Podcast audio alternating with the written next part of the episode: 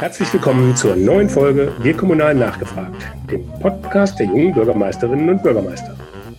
Das Netzwerk Junge Bürgermeisterinnen ist ein eigenständiges Netzwerk unter dem Dach des Innovators Club, der kommunalen Ideenschmiede des Deutschen Städte- und Gemeindebundes.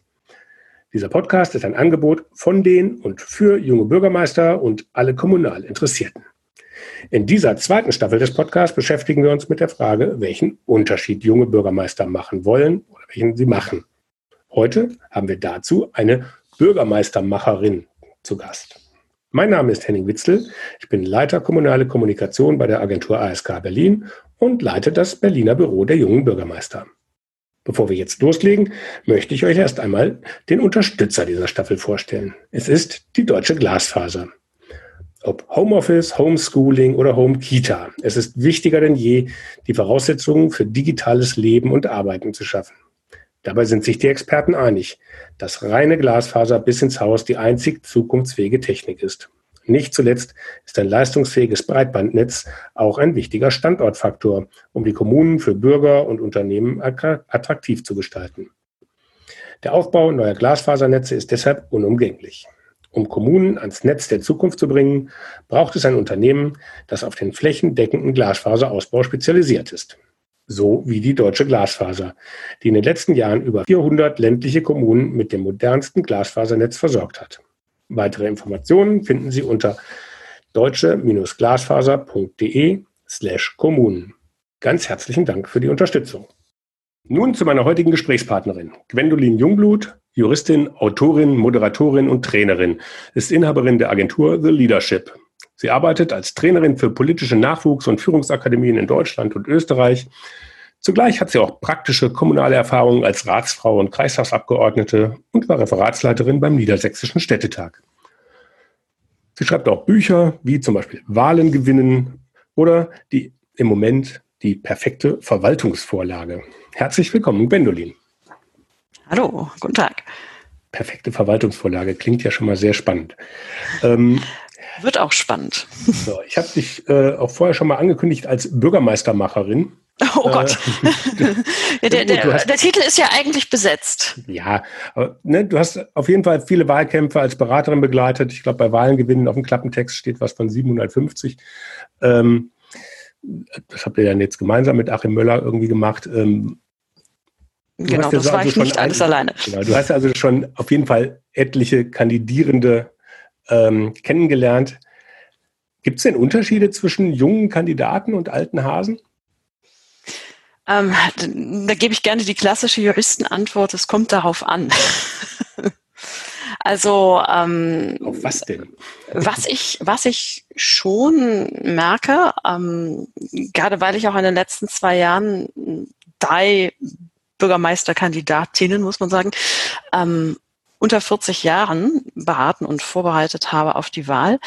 Ähm, was mir schon auffällt, ist, dass ähm, also die, die, die Vorbereitung häufig akribischer ist. Ähm, das, das finde ich, oder auch das Gespür dafür, dass man sich akribischer vorbereiten muss und äh, auch durchaus das Gespür für eventuelle Stolperfallen. Also eine Kandidatin sagte mir, mir ist völlig bewusst, dass ich natürlich auch immer mit einem Bein im Knast stehe, ja, wenn ich irgendwelche ähm, vergaberechtlichen äh, Sachen nicht beachte oder, oder einige Dinge auch einfach nicht weiß. Und ich habe schon das Gefühl, dass der Respekt ähm, vor der Aufgabe und damit verbundenen Schwierigkeiten ein bisschen höher ist. Und da kann ich mir vorstellen, dass es durchaus damit zusammenhängt, ähm, dass gerade jüngere Kandidatinnen und Kandidaten auch sagen, ähm, ich muss mich doppelt bewähren, damit man mir das zutraut. Und dazu gehört natürlich auch eine gute Vorbereitung. Ähm, die darf natürlich nicht zum Zwang werden, ähm, doch trotzdem habe ich das Gefühl, dass dass da nochmal intensiver drauf geschaut wird. Was jetzt nicht heißt, dass ich glaube, dass bei Elternkandidatinnen und Kandidaten da keine Vorbereitung im Vordergrund steht. Aber ich glaube, da ist so ein bisschen der Druck, ähm, sich, sich, sich beweisen zu müssen, schon noch größer. Kann aber, wie gesagt, auch sehr positiv sein. Ja, das hört sich ja jetzt erstmal sehr positiv an. Äh, du hast jetzt gerade gesagt, was man sich so zutraut. Ähm, umgekehrt, gibt es denn in der Erwartungshaltung beim Wähler Unterschiede, ähm, dass von Jungen andere Sachen erwartet werden, dass die jetzt also alles digital machen oder äh, ne, also müssen Junge andere Erwartungshaltungen bedienen oder werden die an sie gestellt? Ähm, werden sie an sie gestellt. Zunächst einmal, das ist mir schon, das ist mir schon ganz früh aufgegangen, das Licht. Ähm, als ich so, so das erste Mal, das war damals noch in Parteifunktion selber, einen Wahlkampf begleitet habe. Das war ähm, der Landratswahlkampf im Landkreis Pferden. Ähm, und das endete damit, dass wir damals den jüngsten Landrat in ganz Deutschland hatten mit 32 oder 33 Jahren damals. Und ähm, im Zuge dieses Wahlkampfes ist mir aufgefallen, ähm, dass die Bereitschaft auch vieler älterer Menschen, äh, junge Menschen zu wählen, sehr hoch ist. Und das ist etwas, was ich immer wieder bestätigt gesehen habe. Also wie häufig habe ich den Spruch gehört, Mensch, da muss da endlich mal ein Jüngerer ran, ja? Oder Mensch, wie schön, dass auch jetzt ja, äh, mehr jüngere Frauen im Rennen sind. Also ähm, da habe ich häufig sehr viel Zuspruch gehört. Nicht ausschließlich, wohlgemerkt, ja, ich kenne auch die kritischen Stimmen, aber da war eigentlich mehr, als ich dachte. Gut, damals ähm, war das mit den sozialen Medien noch nicht so nicht so ausgeprägt. Ähm, ähm, die Erwartungshaltungen der Wählerinnen und Wähler. Also ich fange erstmal damit an. Ich glaube, Nummer eins, ähm, viele Wählerinnen und Wähler ähm, sind positiv überrascht, wenn wenn wir mal außerhalb dieser pandemiebezogenen schwierigen Zeiten sind, ähm, sind durchaus dankbar, wenn sie das Gefühl haben, Mensch, ja, ist auch eine Person, die man auf ganz normalen Veranstaltungen sieht, die der Kommunikation mächtig ist, die keine Angst hat, von Nähe Tuchfühlung aufzunehmen. Das kommt erstmal sehr positiv an. Ähm, ich glaube aber schon, ja, dass doch ein bisschen deutlicher hingeguckt wird, wie die ähm, Social-Media-Präsenz aussieht. Ähm, vielleicht gar nicht mal so sehr gezielt von Wählerinnen und Wählern, aber durchaus ähm, von der politischen Konkurrenz. Mhm. Um eventuell das auch als Angriffspunkt zu nehmen und sagen, na ja, ne? Also wenn das da nicht läuft, ne? Also so eine, so eine ähm, vergiftete Kompetenzzuschreibung von außen, dass man sagt, naja, also gerade da müsste das doch dann so sein, ne? Und warum ist denn das nicht so? Also dass da gezielter danach geguckt wird, wie das qualitätsmäßig aufgebaut ist. Ähm, ich glaube schon, dass es auffällig daherkommt, wenn jemand, ja, sagen wir mal, mit, mit unter 40 oder unter 30 sogar, da haben wir ja auch eine ganze Reihe, ähm, antätscht und, und das überhaupt keine Rolle spielt. Trotzdem muss ich ganz ehrlich sagen, kommt es auch da immer noch auf die, auf die Gemeindestruktur an. Ähm, und natürlich auch auf die, auf die Größe. Ähm, ich kenne auch Einzelne, die sagen, selbst im jungen Alter, eigentlich liegt mir das fern, aber irgendwie weiß ich, dass ich das machen muss. Aber ich glaube, hier in dieser Struktur, ja, eine überschaubare Einwohnerzahl, wo man jeden per Handschlag begrüßen kann, immer noch, ähm, ist das nicht das ausschlaggebende Kriterium. Also Mhm. In anderen, ja, in Ballungsgebieten, dort, wo die Strukturen ein bisschen anders sind, spielt es natürlich eine andere Rolle. Und es hat sich natürlich auch nochmal ähm, bedingt durch die pandemiebezogenen Einschränkungen äh, ein bisschen verschoben. Das betrifft dann aber nicht nur junge Kandidatinnen und Kandidaten, sondern durchaus auch solche schon über 40. Gut, jetzt sind die ja nicht nur auf, ähm, im, im, ländlichen Raum. Klar gibt es da auch mhm. einen großen, groß, die, die, große Mehrzahl sind in kleineren Orten, ähm, aber Freiburg, Hannover, Nürnberg sind auch alles äh, U40 in NRW. Mhm. Äh, bei der Wahl im Herbst sind ja auch etliche Kandidierenden. Ich glaube, in Mönchengladbach der, der SPD-Kandidat ist mhm. äh, auch noch ein sehr junger ja. Äh, und überhaupt gibt es eine Menge noch sehr, sehr junge Kandidaten, auch in, in größeren Kommunen. Ähm, ist das denn da wirklich so der Unterschied, dass die ähm, Bereitschaft bei größeren Kommunen eher, eher geringer ist? Oder muss man da einfach einen anderen Wahlkampf machen? Es, es, es hat natürlich schon was mit Erreichbarkeit zu tun. Ja. Ich kann davon ausgehen, dass ich in einer größeren Kommune ähm, natürlich äh, nicht alle Wählerinnen und Wähler persönlich erreichen werde. Ähm, und ich kann natürlich davon ausgehen, ähm, dass, die, dass die Altersverteilung nochmal eine andere ist. Das heißt, ähm, ne, tendenziell natürlich ähm, dort auch jüngere Leute anders organisiert sind oder vielleicht auch anders abgeholt werden können. Ähm, und ja, vielleicht in der Bevölkerung selber einen höheren Anteil haben. Das mhm. ist, das ist Nummer eins. Ähm, ich glaube schon, dass allein durch diese Erreichbarkeit oder die, ne, diese Möglichkeiten oder auch eben die nicht so gewählte Erreichbarkeit oder gesetzte Erreichbarkeit in größeren Gliederungen, wie man immer so schön sagt, ähm, dass es da eine andere Notwendigkeit ist. Das ähm, denke ich schon. Und ich glaube ähm, eben auch, dass ähm, dort, wo sagen wir mal, mehr Organisationen, in denen sich vielleicht Jugendliche auch zusammentun, ähm, wo man bestimmte Communities hat, wo ähm, die Kommunikation im Netz ähm, ein Alltag ist, dass man da natürlich ähm, die Sachen nicht nur machen muss, sondern natürlich auch in einer gewissen Qualität abliefern muss. Mhm. Was aber jetzt nicht heißt, äh, dass man das auf dem Land nicht machen muss oder dass das da völlig überflüssig ist oder dass es da keine Menschen gibt, die da zugänglich sind. Aber ich glaube eben, dass allein die Frage der Erreichbarkeit schon wichtig ist. Und wenn du jetzt gerade Nordrhein-Westfalen erwähnst, ähm, da sind am 13. September Kommunalwahlen. Und ein Großteil des Wahlkampfes ist gezeichnet durch die, ich finde das Wort Corona-Krise immer so schlimm, ja, aber pandemiebezogene Einschränkung finde ich auch schlimm. Aber es war jetzt halt in den letzten Monaten nicht so viel möglich. So, und ähm, die Herausforderung besteht darin, sich da gute Formate zu überlegen. Also wenn jetzt jeder irgendwelche Videos aufnimmt oder, oder irgendeinen Podcast macht, dann fällt man damit irgendwann nicht mehr auf. Also muss ich mir natürlich überlegen, was könnte denn eine schöne Aktion sein, ähm, die mich einerseits als, sagen wir mal, netzaffin darstellt und gleichzeitig aber vielleicht noch einen gesamtgesellschaftlichen Nutzen stiftet, mit der ich über diese Kanäle viele erreiche. Da habe ich mhm. ein, zwei schöne Aktionen gesehen, muss ich sagen.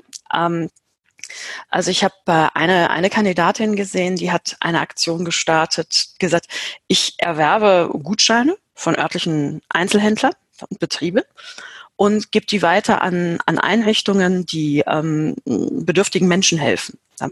Also solche Geschichten. Ja. Oder, oder auch Ansätze wie Menschen eine Bühne geben. Ja. Wie geht's eigentlich den Organisationen bei uns in dieser Zeit? Wie geht's Geschäftsleuten in dieser Zeit? Also da gibt's ganz schöne Aktionen mit dem Titel Mein Beitrag für etc. pp., die ich da ganz gelungen fand. Und mhm. ich glaube eben, dass das schon etwas ist, was natürlich gerade jüngeren Menschen gut ansteht.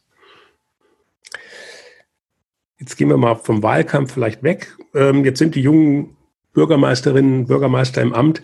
Was sind denn da Dinge, die sie vielleicht äh, vermeiden sollten. Du, ich glaube, ich habe mir mal angeguckt, dieses Büchlein Perfekte Verwaltungsvorlage.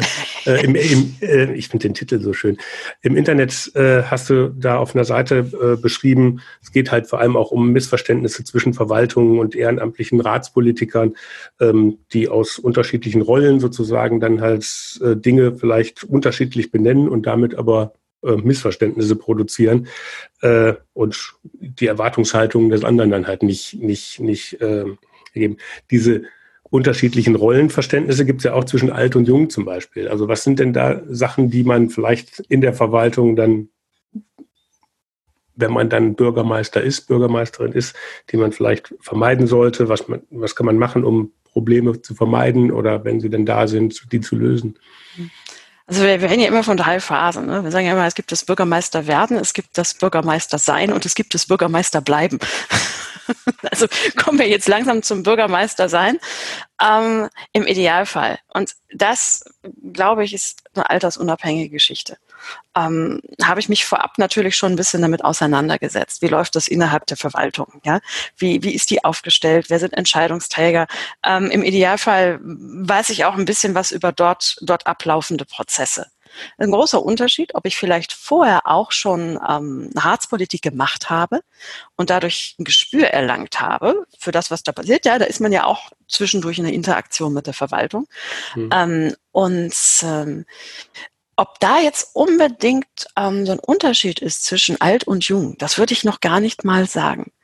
Also ähm, Führungsverständnis, was ich in dem Zusammenhang für elementar wichtig halte, das können auch junge Menschen haben. Ähm, ja, es gibt auch junge Menschen mit Verwaltungsausbildung, ja, und es gibt ältere Neueinsteiger, die damit noch nie was zu tun hatten. Also das ist ganz schwer, das, das nur am Alter festzumachen. Ähm, ich glaube schon, dass es unterschiedliche Zuschreibungen gibt von außen, dass man sagt, na ja, kann junger Mensch denn das, das schon, ja? Ist denn da die Erfahrung groß genug? Ja? Und dieser Drang, sich da beweisen zu müssen, ist da anders ausgeprägt. Ja, ein älterer Mensch muss sich vielleicht tendenziell mit der Frage herumschlagen, ja, ähm, sind denn da noch genügend Ideen? Ist denn das innovativ genug? So mal das von der Tendenz. Ich glaube aber tatsächlich, dass, dass, dass Weitsicht, Innovationsfähigkeit, ähm, und auch die Bereitschaft, über den Tellerhand zu gucken, auch darüber nachzudenken, wie geht man jetzt eigentlich mit diesen Problemen um? Wie hat sich Bedeutung von Kommunen verändert? Aktuell das Stichwort Lokalisierung, was wir immer wieder hören. Ähm, ja, also eine wachsende Bedeutung der, der kommunalen, der lokalen und regionalen Ebene, was aber nicht heißt, dass das losgelöst passiert vom Weltgeschehen. Ähm, ich glaube, dass das Gespür dafür nicht unbedingt nur vom, vom Alter abhängt, sondern das ist eine, das ist eine Typfrage. Ähm, und ähm, das Einzige, glaube ich, wo der, wo der Unterschied ist, ist häufig ähm, ja, das Zutrauen von außen. Also mhm. das habe ich zum Beispiel von, von, von jüngeren Kandidatinnen und Kandidaten immer wieder gehört. Ähm, ja, dieses Jahr immer wieder sagt, sagen Einzelne, ja, Sie sind doch zu jung für dieses Amt. Ja, ähm, wie wollen Sie denn eine Verwaltung führen? Ja, äh, Sie sind doch jünger als ein Großteil der Mitarbeiterinnen und Mitarbeiter dort in der Führungsposition. Wie wollen Sie sich denn da durchsetzen? Wie sollen Sie denn da ernst genommen werden? Das sind eher so die Befürchtungen. Und die Frage, ob ich ernst genommen werde, hängt natürlich zum einen ähm, davon ab, mit wie viel Respekt ich dieser Aufgabe gegenüber trete. Es hängt davon ab, inwieweit ich vorbehaltet bin. Ähm, und es hängt natürlich auch davon ab, äh, wie ich Durchsetzungsfähigkeit und Führungsverständnis verstehe. Aber wir sehen ja durchaus auch junge Bürgermeister, die es geschafft haben, innerhalb der Verwaltungen Prozesse anzustoßen. Ja? Ähm, was Vorgänger über Jahre hinweg nicht geschafft haben. Deswegen glaube ich, dass das, ja, also dass gerade dieses, die Art der Amtsführung nicht unbedingt von, vom Alter abhängig sein mhm. muss. Also ne, da wehre ich mich immer gerne gegen. Also du hast jetzt das Stichwort Führung gesagt. Also es gibt ja auch in den letzten Jahren einfach eine grundlegende Änderung in dem, was man auch als Mitarbeiter vielleicht von Führung erwartet, weil man auch was anderes von Arbeit erwartet. Ne? Also das Work-Life-Balance und so weiter, ähm, was früher jetzt nicht wirklich eine Rolle gespielt hat, ähm, ist jetzt den Leuten halt auch wichtiger. Ähm, deswegen muss Führung sich auch ändern. Sind da denn Junge im, im Vorteil, weil sie sozusagen nicht dieses haben wir immer schon so gemacht oder sagen wir, ich würde jetzt sagen, das ist gefühltes Wissen, so den alten Patriarchen, ähm, ähm, den gibt's bei den Jungen eher seltener als bei den älteren Kommunalen. Mhm. Das glaube ich auch und das sind auch andere Erwartungen und an diese Erwartungen sind natürlich auch ähm, wiederum gewisse Hoffnungen geknüpft.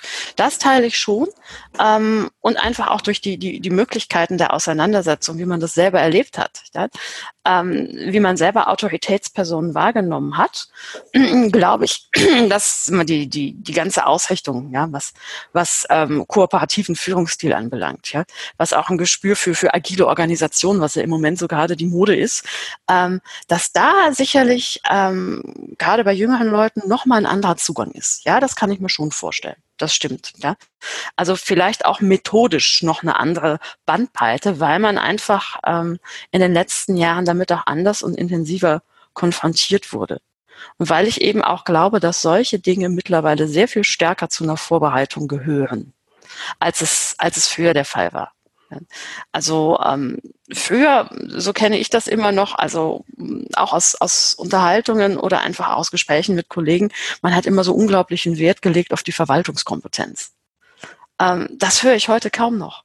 Ähm, ich sehe das, ich sehe das immer, hm, jetzt auch gerade aktuell in, in, laufenden Wahlkämpfen in einem Fall, ja, wenn eine relativ junge Kandidatin gegen einen Amtsinhaber antritt, ja, kommt sofort, ja, die hat doch keine Verwaltungserfahrung. Ja. Das ist immer noch das alte Muster, weil ich glaube, die Mehrheit der Leute interessiert das nicht. Was die Leute interessiert, ist aber, ähm, kann diese Kandidatin, hat sie die Durchsetzungskraft, die Dinge, die sie vorhat, auch umzusetzen. Schafft sie das? Das ist viel interessanter. Und das macht sich nicht an allein Verwaltungskompetenz fest. Und ich glaube, dass da tatsächlich auch ähm, eine Veränderung stattgefunden hat und dass da natürlich auch jüngere Kandidatinnen und Kandidaten glaubwürdiger agieren können. Also das ist ein gewisser Vorteil. Und auch, wenn ich das noch ergänzen darf, ähm, also man verzeiht ja, wenn wir wieder bei der Amtsführung sind, ähm, gerade Menschen in einem so hehren Amt nicht unbedingt jeden Fehler. Aber ähm, es gibt schon eine Erwartungshaltung, Mensch, jetzt muss doch, muss doch was passieren. Jetzt müssen wir doch auch endlich mal erleben, dass sich das irgendwo zeigt, dass wir jetzt hier so eine junge Kraft vorne haben. Ähm, und dadurch, glaube ich, ist die Mitmachbereitschaft und Akzeptanz auch eine höhere. Mhm. Also wenn wir jetzt beispielsweise sehen, der, der Bürgermeister von Monheim, der ja jetzt relativ lange schon im Amt ist, ja, der erstmal gesagt hat, ich, ich setze die ganzen Gewerbesteuer Hier besetzte sehr weit nach unten, ja. Ähm, wo, oh Gott, oh Gott, oh Gott, ja. So, da haben wir wahrscheinlich auch viele gesagt, naja gut, der, der versucht halt, ja, und äh, gucken wir erstmal, ist ja noch jung, ja, um, ne? äh, und ich glaube, bei einem Älteren, der das gemacht hätte, hätte sofort eine ganz andere Aufregung gegeben. Dass das am Ende funktioniert hat. Einige gucken ja auch kritisch darauf und sagen, haha, das ist so in der Konkurrenzlage mit den Nachbarkommunen nicht so, ne, nicht so gut, aber dass das am Ende funktioniert hat, ja, ähm, beweist ja, dass irgendeine so Art von Vorstoß nötig war.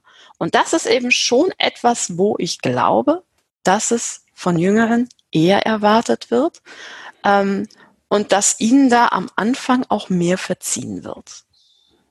Das ist eigentlich ein, ein schöner Einstieg, ähm, auch ins Amt, dass man auch Fehler machen darf. Auch das ist ja eine Frage von, äh, ja, von Führungskultur, ähm, dass man auch im kommunalen Bereich ist ja eigentlich eher was mit äh, Fehlertoleranz ist ja nicht so groß. Und ähm, trotzdem im normalen Berufsumfeld, äh, du hast ja mhm. gerade gesagt, agile Verwaltung und so weiter, mhm. da gibt es ja auch eine, eine, aktive Fehlerkultur, dass man Dinge ja. auch anders angehen kann. Und das ist ja eher, eher ein bisschen verpönt der, im Kommunalen. Und da müssen, glaube ich, auch sehr viele lernen. Und ich glaube, das ist natürlich auch eine Generationenfrage, vielleicht auch eine Frage, wie habe ich, ähm, also war ich zum Beispiel in der Schule, wo, und das Früher war es irgendwie Frontalunterricht und von vorne und heute wird es immer mehr in Gruppen und so weiter. Und wenn ich dann als junger Mensch mit eben nicht diesen Frontalunterrichtserfahrung irgendwie äh, in eine Verwaltung komme, dann mache ich das vielleicht auch anders als jemand, der ähm, irgendwie 1900, keine Ahnung, in den Anfang der 70er irgendwie in, der Schule war. Unabhängig davon ist aber ja, glaube ich, warum engagiert man sich kommunal? Das sind jetzt ja schon eine besondere Spezies von Menschen, jetzt egal ob alt oder jung. Ähm, es gab mal äh, einen, einen, Jugendforscher, der hat äh, äh, das schöne Zitat geprägt, dass wenn man Kevin Kühnert in eine Zeitmaschine steckt, käme 30 Jahre später Martin Schulz raus. Ähm, es heißt ja ein bisschen auch das Sein, bestimmt das Bewusstsein, wenn man sich in das politische oder auch ins kommunale Umfeld begibt, prägt einen das so, dass dann halt alle anderen Sachen gar nicht mehr so relevant sind. Ähm, ist das wirklich so in dein, aus deiner Erfahrung, was du auch als Trainerin bei den diversen Kommunalakademien, äh, wo ja dann der kommunale Nachwuchs, ähm, jetzt mal jenseits vom Bürgermeisteramt, mhm. ähm, dann zusammenkommt, die da ähm, Übrigens, der, der Bürgermeisterkandidat jetzt in Mönchengladbach, der SPD-Bürgermeisterkandidat, ist auch Kommunalakademiker. Ja, da gibt es eine ganze Menge. Eine ganze Reihe, ja. Aber haben sich denn da die Kandidaten, also du bist ja auch schon ein paar Jahre sozusagen da auch bei der Kommunalakademie dabei, ähm, sind die Leute da anders geworden im Laufe der Zeit? Oder sind das immer so die gleichen jungen Leute, die meinen, sie könnten jetzt irgendwie ähm, äh, die Kommune sozusagen neu erfinden? Oder ist das, also sind die vom, vom, vom Typus anders geworden oder ist das, das Kommunale noch sehr, so sehr bestimmend, dass die auch über die Jahre eher mhm. immer so den gleichen Typus geschickt haben? Nein, nein, nein. Also, ähm, also Nummer eins, ähm, das ist schon, ist schon sehr unterschiedlich zu Beginn. Ja, also ähm, wir reden ja immer von Heterogenität der Gruppen. Äh, klar, man braucht eine kommunale Ausprägung, eine kommunale Leidenschaft, um überhaupt dorthin zu kommen. Das ist ja auch, ist ja auch richtig so. Ähm, viele sind dann schon kommunalpolitisch engagiert, ja, in den Räten oder Kreistagen teilweise. Oder zumindest, sagen wir bei der Partei auf örtlicher Ebene engagiert. Das schon, ähm, aber die Karrieren haben sich sehr unterschiedlich entwickelt. Also genauso wie viele, ähm, sagen wir mal, Fraktionsvorsitzende geworden sind beispielsweise, ja, in der, in der eigenen Stadt oder in der eigenen Gemeinde ähm, oder auf der Kreisebene. Ähm, Gibt es andere, die zum Beispiel dann auch den Weg in den Landtag gemacht haben, den Weg in den Bundestag gemacht haben. Und ähm, es gibt natürlich auch bei der Kommunalakademie immer wieder Kandidatinnen und Kandidaten, die sagen, ähm, ich strebe was anderes an als das Kommunale. Ähm, auf längere Sicht, aber trotzdem ist mir diese Ebene wichtig und hier will ich erstmal gut sein. Hier will ich mich hm. erstmal beweisen. Und einige sagen auch ganz klar, nee, das, das ist meine Ebene, ja, ich will in Richtung Bürgermeisterin, Bürgermeister, ja, in Richtung Hauptverwaltungsbeamtentum, ähm, das ist mir, das ist meine Zielrichtung. Also gibt es ja unterschiedliche und es gibt immer auch noch einige, die ähm, zu Beginn noch nicht so ganz sicher sind. Wo klar ist, ich will mich engagieren, ich mache schon das und dies in der Partei, ähm, aber ich muss dann meinen Weg noch finden. Und einige, die, die eben auch noch bei der Überlegung sind, trete ich beim nächsten Mal an oder nicht? Ja, trete ich beim nächsten Mal an, trete ich als Bürgermeisterin, als Bürgermeister an oder trete ich an ja, für den Stadtrat, den Gemeinderat, den Ortsrat, den Kreistag etc. pp. Also für die kommunale Vertretung. Ähm, da sind wir sehr sehr weit gestreut und ähm, was was ich schon gesehen habe, ähm, auch so von, von, von den Jahrgängen, wo ich noch nicht dabei war, ähm, dass viele wirklich einen sehr beeindruckenden Weg gemacht haben. Und zwar auf sehr unterschiedlichen Ebenen. Aber eben eine ganze Reihe ähm, sind der kommunalen Ebene tatsächlich treu geblieben. Und ähm, das ist natürlich dann ja eine besonders erfreuliche Entwicklung und ja letzten Endes auch das, wofür das Ganze da ist. Und trotzdem finde ich es eben auch toll, ähm, wenn diejenigen, die sagen, ja, ich gehe in Richtung ähm, Land oder Bund, ja, ähm, einfach immer noch diese kommunale Andockung haben. Und auch da gibt es eine ganze Menge, die sich auch gerne an diese Zeit erinnern und an die Leute erinnern. Ähm, und ich glaube, dass dadurch dann eben auch äh, eine besondere Wertschätzung ist für die Kommunen, was ich eben gerade auch in der Landes- und Bundespolitik elementar wichtig finde. Und das sehen wir ja jetzt auch wieder, ähm, allein bedingt durch die Diskussion ne, rund um den Haltungsschirm, ähm, dass ich glaube, die Wichtigkeit, also unabhängig davon, wie man das jetzt am Ende löst und wie das dann mit den Altschulden tatsächlich aussehen sollte, aber dass die Wichtigkeit für diese Ebene auch nach der Corona-Zeit ähm, nochmal für viele richtig durchgedrungen ist. Ja, auch die regionale Zuständigkeit, Gesundheitsämter und so weiter. Ich glaube, das gibt der kommunalen Ebene bei allen Schwierigkeiten, die jetzt erstmal auftauchen, ja, sinkende Steuereinnahmen, ähm, natürlich bei einigen das Altschuldenproblem, was sich nochmal erheblich potenziert. Ähm, aber ich glaube, dass das vor allem zu einer Wertschätzung der kommunalen Ebene beitragen wird. Gut, da sind ja auch die Umfrageergebnisse der Kommunalen und auch der Bürgermeister ähm, äh, und der Kompetenzzuschreibung auch mhm. deutlich nach oben gegangen und genau. deutlich positiver geworden. Vertrauen ist gestiegen. Und das ist in, in, in mancher Landesverwaltung vielleicht noch nicht so angekommen. Ähm, ähm, bei Journalisten, glaube ich, ist es auch eher noch nicht wirklich angekommen. Ähm, also vielleicht ist das dann nochmal ein Tätigkeitsfeld für Kommunalakademien, die sich sozusagen dann noch mal da, da in dem, in dem Feld nochmal noch mal stark machen. Gut, ähm, aber hat man denn, das ist ja jetzt das, was ich eigentlich ja gefragt hatte, ähm, du hast jetzt gesagt, so die einen, die sagen, ja, wir nehmen das mal als Grundlage, wollen aber eigentlich so auf die anderen politischen Ebenen eher äh, ähm, schielen.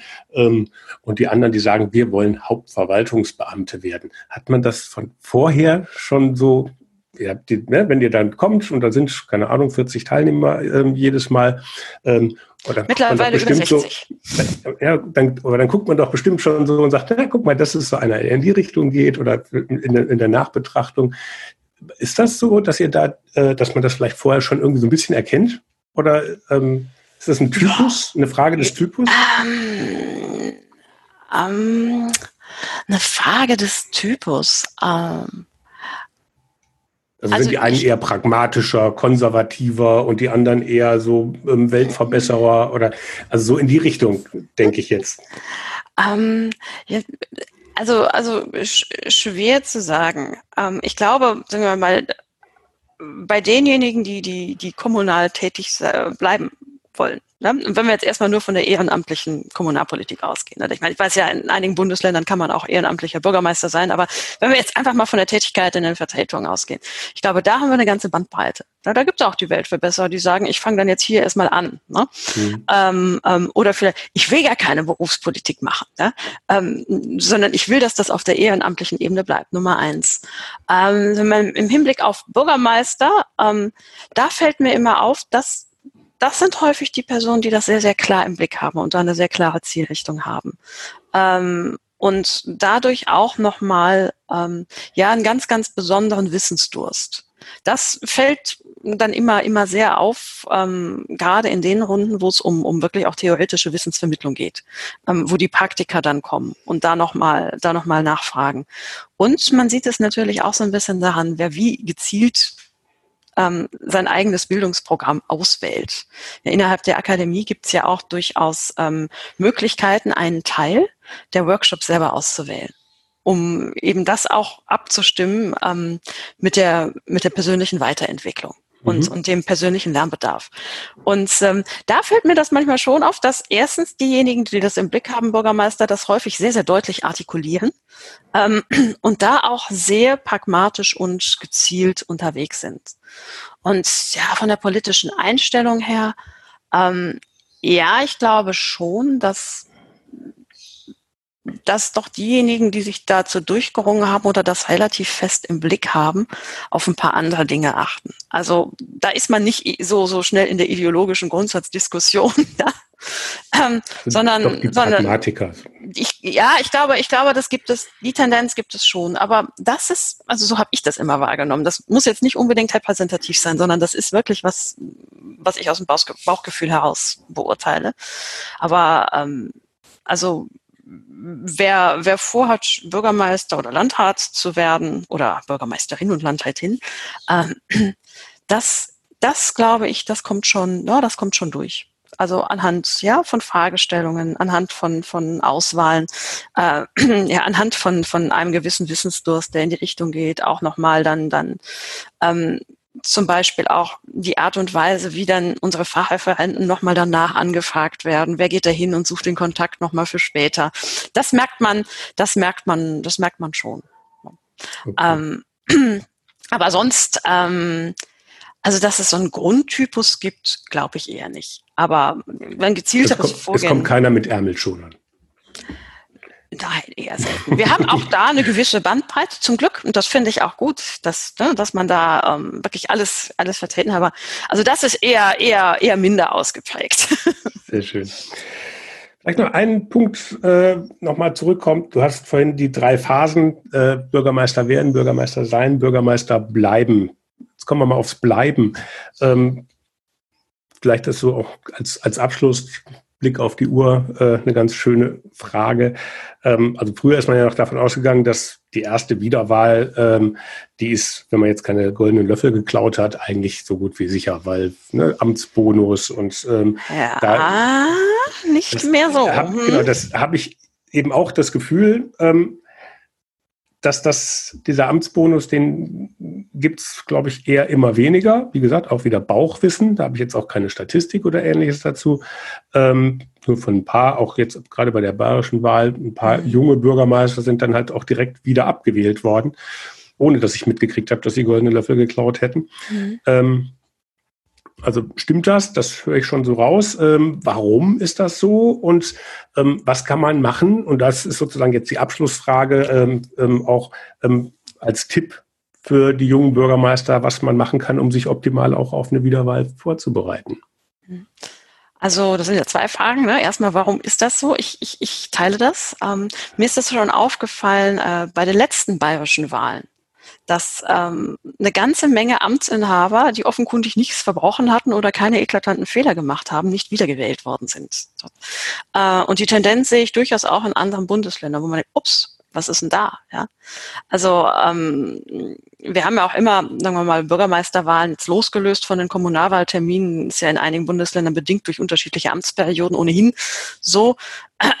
Und ähm, also auch da habe ich in den letzten zwei, drei Jahren mehrere Konstellationen erlebt, wo Amtsinhaber abgewählt wurden ohne wirklich triftigen Grund. Ähm, also ich glaube tatsächlich, ähm, dass sich da ähm, Bedürfnisse von Wählerinnen und Wählern verändert haben. Dann. Also wir reden ja immer vom, von, der, von, der, von der Volatilität. Und ähm, ja, und dieses Verlangen nach Veränderung, was da ist, oder auch das, sagen wir noch mal kritischer hingucken, ich glaube, das ist bei vielen schon ausgeprägt. Und das, was es früher noch so gab, ähm, dieses auch so ein bisschen, ja, sagen wir mal, Kleben, ja, wer, wer Amtsinhaber ist, der ist wer und ne, das ähm, natürlich ist man immer noch Respektsperson. Aber wir sehen, dass teilweise auch der Umgang mit diesen Respektspersonen in den letzten Jahren relativ verroht ist. Das ist das eine. Und wir sehen gleichzeitig, dass ähm, an diese Person höhere Anforderungen gestellt werden. Es gibt eine höhere, ja, eine höhere, ein höheres Verlangen, sich kommunal zu beteiligen, beteiligt zu werden, ähm, ja, Dinge nachvollziehen zu können. Ähm, dieses Kämpfen ums eigene Recht ist sehr viel stärker ausgeprägt. Und natürlich werden daran auch Personen gemessen. Und ähm, wir sehen das ja auch, ja, in einzelnen Kommunen, da haben wir häufig, wo ich mich manchmal frage, mein Gott, interessant, ja, 13.000 Einwohner und wir haben acht Kandidatinnen und Kandidaten, ähm, die allesamt dann, dann, dann nochmal in ihren Segmenten mobilisieren, ähm, dass das anders hingeguckt wird. Äh, und dann auch so schnell das Gefühl da ist, ach, oh, vielleicht gibt es da noch jemand Besseren. Genauso wie sich also diese Stammwählerschaft immer weiter verringert, ja. Man hat früher das, ne, und das war so, äh, verringert sich dieser Automatismus, dass man als Amtsinhaber automatisch wiedergewählt wird. Man hat natürlich immer noch große Vorteile als Amtsinhaber, aber ähm, durch, sagen wir mal, eine sich schneller verändernde Zeit ähm, ist auch das Verlangen nach Wechsel, glaube ich, schneller ausgeprägt, als das früher der Fall war. So, was kann man machen? Ähm, Bürgermeister ja, was, bleiben, was genau. Was bedeutet das jetzt für die Neugewählten? Ja, also gerade für die Neugewählten. Ähm, es ist immer so ganz interessant, das habe ich auch mal in einem Artikel geschrieben, wie man das macht. Ähm, also es gibt einmal den, den, den machiavellistischen Ansatz, so nennen wir das immer. Ich mache gleich alle Schweinereien am Anfang und gegen Ende meiner Amtsperioden kann ich dann die Wohltaten ausgeben. Funktioniert nicht immer. Ja, ich habe nämlich. Beispiel Corona kommt. Hm. Ja, ja das, ist, das ist natürlich Corona übrigens, wenn ich das kurz nur sagen darf, auch so ein Fall. Wenn ich Amtsinhaber bin und es schaffe, mich als Krisenmanager zu inszenieren. Ja, super. Ja, weil in dieser Phase ist natürlich der politische Gegner ziemlich ruhig gestellt. Wenn ich das als Amtsinhaber relativ gut mache, steigt das Zutrauen erneut, wie wir das ja auch aktuell sehen. Und ja, wie will man so jemanden angreifen? Es kommt sofort der Vorwurf, ihr wollt ja nur Kapital aus dieser Krise schlagen. Es kommt sofort so ein Geruch von Pietätlosigkeit. So, aber wer nur irgendeinen kleinen Fehler macht und das Ganze vor Ort ja, durcheinander gerät, dann ja, ne, auch wenn es vielleicht, sagen wir mal, kein eigenes Verschulden ist, sondern ne, irgendwo innerhalb der Verwaltung was fehlgelaufen ist, äh, dann ist es natürlich, ist es natürlich schwierig. Also es ist Fluch und Segen zugleich durchaus. Aber nochmal, wenn man jetzt gerade anfängt.